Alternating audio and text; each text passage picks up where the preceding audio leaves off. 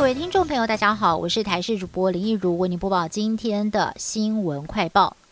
A Z 疫苗施打之后，陆续传出了不少副作用，也让人关心疫苗接种假的进度。指挥中心表示，目前对于劳动部的建议方案仍然在持续的讨论当中，针对是否知心仍然要取得共识。但是第一线的医护人员说，如果依照劳动部的版本，雇主可以不知心，比劳工请病假给半薪更不利。希望可以比照台大医院两天恢复假制度，不扣薪不扣绩效，借此提升医护的施打率。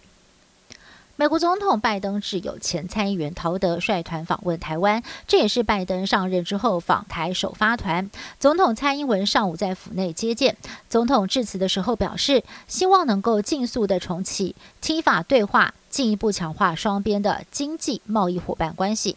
总统也特别提到，中国频繁派遣军舰、军机在我国海空域周边活动，改变印太区域现状。台湾愿意与美国共同守护印太区域的和平与稳定。而访问团行程满档，下午除了到行政院跟苏贞昌会面之外，紧接着还会跟朝野立委碰面。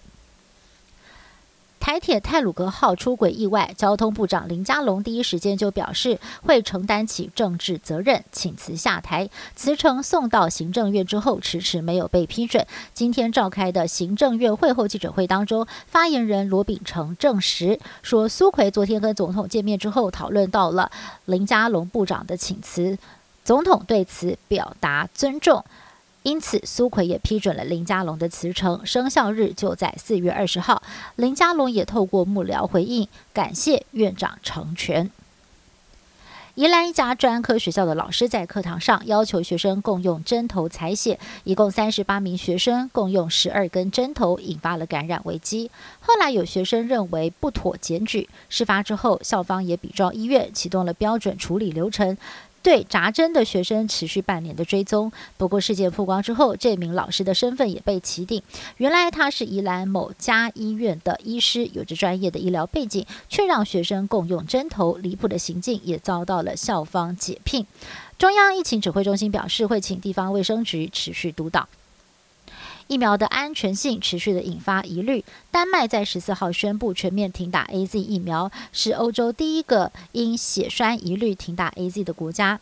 招生疫苗也传出了血栓的案例。美国疾管中心还不知道何时能够恢复施打，因此无限期的延长暂缓施打的建议。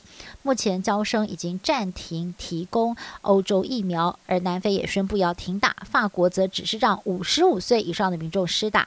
此外，香港传出了女子接种辉瑞之后流产的案例，不过当局表示目前没有证据显示跟疫苗有关。专家则呼吁孕妇接种前要先征询医师的意见。奥有可能会取消吗？日本执政党干事长二阶俊博在受访的时候表示，如果疫情持续扩大，停办冬奥也是选项之一。由于二阶俊博身为自民党的二把手，另外界揣测他这番话某种程度是否也代表日向菅义伟的想法呢？但是二阶随后也发声明重申，自民党对举办安心安全的奥运立场不变，似乎想要把他的发言收回。另一方面，日本疫苗大臣河野太郎也松口了。了，就算冬奥如期登场，也可能会采无观众模式，跟历届的奥运很不一样。美国总统拜登在十四号宣布，现有驻阿富汗的两千五百名美军将在今年的九月十一号，也就是九一一事件二十周年纪念日前全部撤离，结束美国史上最长的海外战争。北约也将配合美军的撤军行动，在几个月之内把近万名北约部队全部撤离阿富汗。拜登在演说当中特别点名中国，说越来越独断独行，美国面对的竞争也越来越严峻，在全球战略布局上必须要重新调整，才能够让美国立于不败之地。以上新闻是由台视新闻部制作，感谢您的收听。更多新闻内容，请您持续锁定台视各界新闻以及台视新闻 YouTube 频道。